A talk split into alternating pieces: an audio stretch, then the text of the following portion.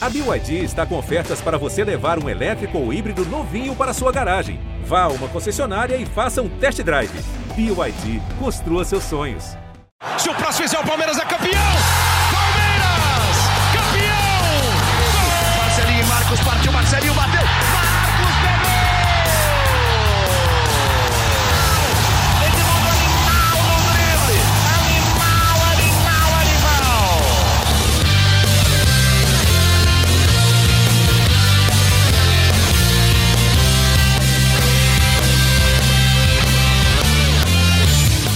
Fala, torcida palmeirense, aqui é o Henrique Totti. Começa agora a edição 92 do GE Palmeiras, o podcast semanal sobre o Verdão aqui no GE. O Palmeiras está praticamente a 90 minutos de chegar na semifinal da Libertadores. Nesta terça-feira, no Allianz Parque, o Verdão recebe o Libertad do Paraguai pelo jogo de volta das quartas de final. No jogo de ida, empate em 1 a 1 com isso, um empate sem gols ou a vitória classificam o Verdão. Em caso de novo, um a um, a partida vai para os pênaltis. Então, para esquentar essa decisão, eu estou aqui com o José Edgar e o Fabrício Crepaldi, setoristas do Palmeiras no GE, que vão trazer todas as informações que você precisa saber para esse jogo. Bem-vindo, Zé, Fafis. Para começar, antes de mais nada, eu já quero logo os palpites de vocês para o jogo desta terça-feira. Lembrando que o Fabrício acertou o placar do primeiro jogo, então nada mais justo do que o, do que o Fafs começar. Ele tinha dito um a um. Então, Fafs, bem-vindo e seu palpite. Um abraço para você, Henrique Totti, para José Edgar e para todos os nossos ouvintes. Verdade, né? Eu, você me lembrou, eu acertei o, o palpite do jogo de ida. Então eu vou com agora um 2 a 1 para o Palmeiras se classificando no tempo normal. Uhum. Não acho que será um jogo fácil, mas meu palpite é 2x1 um para o Palmeiras. Quem abre o placar? Palmeiras, Libertar empata uhum. e o hum. Palmeiras sai 2x1 um, no segundo tempo. 1x1 um no primeiro tempo e 2x1. Um. O Palmeiras vai tomar um gol de cabeça. Nossa. Mas aí faz 2x1 no segundo tempo. Com emoção, então. Zé vai com emoção também ou não? Um pouco de emoção. Eu, eu vou com emoção, mas sem gols sofridos. Eu vou naquele primeiro gol no primeiro tempo, Libertar a ameaça, exercer uma pressão para ficar perto do empate. O Everton faz umas duas ou três excelentes defesas. E aí, num contra-ataque lá para os 35, 40 do segundo tempo, Palmeiras mata, faz 2 a 0 e avança. E esse é meu palpite. Esse é o palpite. Eu vou repetir meu com palpite. Gol, com gol, com gol de Rony Elson, com gol de Rony. Menino, menino Rony vai marcar, então, segundo o Zé. Eu vou no meu palpite do primeiro jogo, de 3 a 1 pro Palmeiras. Eu viajei naquela, mas agora eu tô sentindo esse 3 a 1 chegar. Ah, o fator casa ajuda, né? Então, é o fator casa. É, vamos agora para a informação, então. É, Zé Edgar, quem que ainda é desfalque nesse Palmeiras de Abel Ferreira? Vamos à lista. Mas os vamos. principais nomes que Isso. Com certeza estão fora é Luiz Adriano, né, uhum. centroavante, que ainda está em transição, ainda não tem uma data de recuperação. A gente pode imaginar, vendo a evolução que o Luiz Adriano é, talvez nas semifinais da Copa do Brasil ali, né, possa retornar, mas para esse jogo de terça-feira é muito complicado. Só para só informar o torcedor, né, que o Palmeiras treina nesta segunda-feira às 16 horas na Academia de Futebol e que estamos gravando esse podcast neste exato momento, são 15 horas e 22 minutos de Brasília. Então a gente só vai ter a, a real noção de qual vai ser o jogo após ouvir as pessoas, né, do Palmeiras depois da, da atividade que, que, que, vai acontecer daqui a pouco na Academia de Futebol. Mas Luiz Adriano e Patrick de Paula são ausências bem importantes para esse jogo. Né? Luiz Adriano já é uma ausência há muito tempo e o Patrick de Paula também está nessa recuperação física e também né, vai demorar um pouquinho mais para voltar. São dois nomes que uhum. talvez fossem são as lesões mais evitáveis do elenco, poderíamos dizer assim, né? Porque o Felipe Melo e o Wesley a gente acho que nem precisa citar, né? Porque Sim são, são, foram problemas muito graves, mas o Palmeiras vai ter umas opções importantes para esse jogo, como por exemplo a volta do Marcos Rocha, que já aconteceu no fim de semana. Né? Marcos Rocha se recuperou de Covid, é, voltou a jogar e pode ser aquela opção para né, é, o Gabriel Menino para o meio, para mudar um pouco ali a dinâmica do time. E é, essa é uma importância boa né, dentro desse elenco, mas talvez o grande reforço do Palmeiras esteja na beira do campo. Né? Isso. É o Abel Ferreira que está recuperado de Covid, é, testou negativo no exame PCR da Comembol que foi feito no sábado, no sábado mesmo, o Palmeiras uhum. adianta esses exames, e o Abel Ferreira está liberado e vai comandar o Palmeiras nessa terça-feira. Talvez, é, eu acho que ele é o grande reforço do, do, do Palmeiras, até os próprios jogadores admitiram isso, né? William, experiente William, em entrevista coletiva há alguns dias, aliás, na semana passada, né, antes do, do jogo do fim de semana, o próprio William admitiu que a falta do Abel ali na, na beira do campo é, é um fator determinante para o Palmeiras, é, talvez não se mostrar tão à vontade em campo, ou, né, ou até travar um pouco, que o Abel é um cara que a presença dele ali faz uma diferença e, e, talvez esse seja o grande reforço. Ele volta justamente no jogo mais importante da temporada. É, o Palmeiras vai ter uma, uma sequência importante agora e, e, é importante o Abel voltar. Ele estava fora, mas ele estava bem presente também, né? Eu vi o, no, no, vídeo da TV Palmeiras, no pós-jogo, ele no telãozinho ali, acompanhando tudo por chamada, né? É importante. Fafs, é, concorda que é um, que é um reforço, reforço entre aspas, importante para o Palmeiras para esse jogo com, com o Libertar? Eu acho que sim, mas eu não acho que o Palmeiras ganha ou perde jogos por isso. Acho que tem uma, uma diferença, claro, do, do técnico comandar a beira do campo. Se o auxiliar fosse melhor do que ele, seria técnico e não seria auxiliar. É, então tem uma diferença do, do treinador comandando para o auxiliar comandando. E óbvio que não é a mesma coisa ele fazer as coisas por celular e passar para os jogadores, enfim eu acho que é uma tem uma diferença sim. Como falei, isso não é determinante para o Palmeiras ganhar ou perder jogos. Uhum. É, que nem eu, houve ali dois empates e aí, nossa, o Abel não está no banco, o Palmeiras empata. Ele também não ficou no banco contra o Bahia e o Palmeiras ganhou de 3 a 0 fácil, sem nenhum problema. Mas ajuda. Acho que é importante, ainda mais um jogo decisivo, um jogo desse tamanho acho que a gente pode considerar nesse momento como o principal jogo do Palmeiras no ano. É importante que tenha um cara como ele no, no comando do time, porque isso faz diferença, sim. Total, total. Vamos, vamos para o time provável já, então. Como o Zé falou, o Palmeiras ainda vai treinar, alguma coisa pode mudar, mas, mas a base do time a gente tem aqui, eu vou passar para vocês. Peguei no ge.globo Palmeiras. Então, Sete é bom, hein? Exatamente. Então, o Everton, Gabriel Menino, Luan, Gustavo Gomes e Matias Vinha. Danilo, Zé Rafael, Rafael Veiga, Scarpa, Veron e Rony. É, vocês iriam assim? Mudariam algo? Dariam chance para alguém, tipo um, um Kusevich nessa zaga aí? O que, que vocês fariam?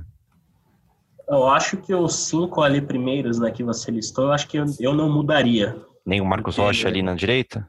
Não, não. Para esse jogo eu não mudaria, não. Até porque o meio campo com o Dan... tem, o, tem o Danilo, tem o Rafael e tem o Rafael Veiga. Eu acho que, que é uma dinâmica de, de time interessante ali. Concordo. Principalmente no Allianz Parque, né? Que o Palmeiras tem sido muito vertical, tem conseguido explorar bem os espaços e ter o Danilo ali no, no setor, é um cara da bola longa, um cara com, com passe um pouco mais refinado, acho que pode ser importante. Eu acho, eu, na minha visão, eu só faria uma alteração em hum. relação a esse time quase. Eu não jogaria com o Gustavo Scarpa. Eu, eu botaria o Rony na ponta e jogaria com o William. Eu acho que pode ser importante ter um cara eu, ali pro, pro, pro, tipo de jogo que o Palmeiras pode encontrar. Eu acho que dois caras de velocidade ali na ponta pode, pode, podem ser importantes. Porque o, o Libertar explorou muito as laterais do Palmeiras, né? Jogo de ida. E ter esses dois caras de velocidade para fazer a recomposição e para jogar nas costas de, de, desses, desses laterais, eu acho que pode ser importante. O Scarpa não é um jogador de velocidade, é um jogador que tem uma, tem uma batida na bola muito refinada, consegue participar bem da criação, é importante na bola parada, mas eu acho que contra o Libertar, dois caras na ponta, dois caras mais velocistas, acho que seria mais interessante para o Palmeiras conseguir explorar, digamos assim, fraquezas da, da equipe da equipe paraguaia. Então você tiraria o Scarpa e colocaria o William. Fabrício, concorda? É, o que você faria? Eu faria a mesma coisa, tiraria o Scarpa e colocaria o William, mas eu, eu discordo um pouco do Zé com relação a essa parte de recomposição, porque o Palmeiras jogando em casa contra o Libertar, eu entendo que eles ajudem, mas eu acho que o Palmeiras tem que pensar mais em atacar, em fazer as coisas no seu time para atacar e vencer o jogo, do que se preocupar. Óbvio, tem que se preocupar, mas assim, eu acho que você não tem que montar o seu time é, preocupado com por isso, entendeu? É, a minha mudança seria a mesma é, mas focando no fato de você ter um cara mais centralizado na área. O William tem feito gols, ele voltou a ser mais, mais útil. Acho que, que realmente ajuda ter dois jogadores de velocidade na ponta na parte defensiva. É, eu, eu, concordo com tudo, mas eu, eu colocaria pensando mais na parte ofensiva do que na parte defensiva. Mas acho que o restante do time é esse mesmo, não tem muito. É um time que vem jogando bem, que, que tem dado certo. E eu, eu entraria com o William mesmo. Acho que não tem como você tirar o Rony ou o Gabriel Veron. É, acho que para um jogo como esse, o, o, o, William me parece mais, mais importante, talvez, do que o Scarpa, até por uma questão de experiência. O William, pô, o cara é Sabe fazer gol em Libertadores. Né? Artilheiro, né? quarto maior artilheiro da história do Palmeiras em Libertadores. É, tem números muito bons. É um cara que vem em alta e fez três gols, acho que nos três últimos jogos ou algo assim. Então é um cara que, que pode ajudar muito nesse sentido. Num jogo importante como esse, eu faria só essa, essa mudança no time também. Acho que só, só um ponto em relação a essa questão da recomposição, que é um fator que é importante, mas acho que também o fato de ter dois jogadores de velocidade, dois jogadores bem agudos como Rony e Gabriel Verão pode limitar essa questão ofensiva do Libertar, né? Porque sim, a, pode inibir, a, a, né? O... Exatamente, vai, vai, aumentar a preocupação dos defensores do Libertar com o que pode acontecer nas costas dele. Então, acho que essa, essa é uma melhor saída mesmo para o Palmeiras para esse jogo de terça-feira. Porque mas, e, e, e gente, é importante a gente destacar que o Palmeiras não precisa ir desesperado atrás do primeiro gol, né? Porque o 0x0 classifica sim. o Palmeiras. Então, mas nesse, tem que, ir, tem que ir atrás do primeiro gol. Não, tem que, ó, não, tem que ir atrás do primeiro gol, mas eu digo que não precisa ser desesperado. desesperado pode não, pensar é. um pouco, pode pensar um pouco. Não, o Palmeiras não entra pressionado com a obrigação de achar logo um gol, como a gente tem muito em mata-mata de Libertadores. O Palmeiras pode fazer simplesmente o seu jogo e tem feito nas últimas rodadas, que se mostrou eficiente, um jogo como fez contra o Bahia e como tem feito no Allianz Parque, porque acho que um destaque do Abel, do time do Abel Ferreira no Allianz Parque é que você não vê um jogo forçado, você vê um jogo natural. Palmeiras naturalmente cria chances de gols, o Palmeiras naturalmente faz gols no Allianz Parque. E isso não pode mudar para o jogo contra o Libertar, porque não há obrigação de fazer gol, afinal 0 a 0 é do Palmeiras. Uhum. E, e, e, talvez isso possa tirar o que melhor tem feito esse Palmeiras como mandante na era Abel Ferreira, que é ser natural, criar naturalmente as chances, jogar de uma maneira leve e mais solta. E é assim que o Palmeiras precisa jogar contra o Libertar para poder classificar para a próxima fase. E abrindo o placar também, né, faz o Libertar se jogar mais para o jogo, e é, aí faz ainda mais sentido uma mudança do, do William no lugar do Scarpa, né, com o Verón e o Rony mais abertos explorando esse contra-ataque. Né? É, embora, embora eu duvide que o Libertar vá se lançar tanto também, né? Libertar é um time que tem bola parada muito boa, então eu, eu tô um pouco curioso. Eu, eu acho, né? É, não sei se o Libertar vai ter tanto peito para encarar o Palmeiras, até porque se o Libertar for encarar o Palmeiras de peito aberto, vai abrir muito espaço. O é. Palmeiras tem sido muito bom no contra-ataque. Aí tem o seguinte, né? O próprio Abel Ferreira ele sempre deixa claro isso que a característica do time dele é jogar para ganhar, é jogar ofensivamente. Então, eu acho que não tem nenhuma possibilidade do Palmeiras entrar recuado, entrar defensivo, entrar para jogar pelo empate. Isso iria contra tudo aquilo que o Abel prega para o time dele, prega nas entrevistas dele, os conceitos dele. Então, acho que a, a, a ideia do jogo, pelo menos nos primeiros minutos, primeiro tempo, é justamente o Libertar segurando um pouco mais, tentando bola aérea, tentando bola longa e o Palmeiras jogando, o Palmeiras tentando atacar para ganhar, para fazer gol, que essa é o, esse é o, o espírito, esse é o estilo do time do Palmeiras, independentemente do adversário, onde jogue, sempre jogar para atacar, para fazer gol. E eu acredito que mesmo com esse, essa pequena vantagem do, do empate fora de casa, acho que vai acontecer da mesma maneira agora no, no jogo do Allianz Parque. Isso é uma coisa interessante, né? A gente já está conseguindo dar umas características do, do Palmeiras de Abel Ferreira, né? É um time que, que gosta bastante de fazer gol, né? Tem feito muito gol, muitos jogos por 3 a 0 abrindo, abrindo três gols logo no primeiro tempo. Interessante. Então, para encaminhar para o final já, Zé Edgar, o que, que dá para fazer o torcedor acreditar nessa classificação? Você estava falando de, de Allianz Parque, de jogar como mandante. É por aí, né? Acho que é por aí. E o próprio trabalho desenvolvido desde a chegada do Abel Ferreira, né? O Palmeiras é, é, visível a evolução que o time teve desde que o português assumiu o time. Né? É, e, e, em casa tem se impondo muito, então é uma questão tem que ser muito levada em consideração, porque o Palmeiras era um cara que era um time que era se complicava muito dentro de casa em algumas partidas, né? Quando tinha um adversário mais fechado, era um time que não conseguia superar sei lá, uma, diremos assim, a, a popular retranca, era, era, era, uma equipe que se complicava muito. E nos, desde a chegada do Abel Ferreira, é um time mais solto dentro de casa e que tem é, que se impõe dentro de casa. Se eu não me engano, o Palmeiras. São seis jogos sem sofrer nenhum gol. Seis jogos sem sofrer nenhum gol na arena. Exatamente, o Palmeiras não sofreu nenhum gol como mandante no Allianz Parque com o Abel Ferreira. E se não sofrer nenhum gol na, nessa terça-feira, passa de fase. E quantos, então... e quantos se marcou nesses seis jogos, sabe, Zé? Não, de cabeça não. Você tem o um número aí? 17 gols. 17 gols em seis jogos. E nenhum sofrido. Então, é, é uma, é uma, eu acho que 17 gols marcados e zero gols sofridos é bem impressionante. Com a eu acho que são dois, dois números que exemplificam o porquê do, do torcedor palmeirense ter confiança para a classificação. O Libertar é um time experiente, é um time cascudo, como o Fabrício falou, não vai ser fácil. Eu acho, eu acho que só circunstâncias é, que, é, raras na partida poderiam facilitar o jogo do Palmeiras, como um gol nos primeiros minutos e o Libertar se abrindo, o Palmeiras encontrando o segundo gol.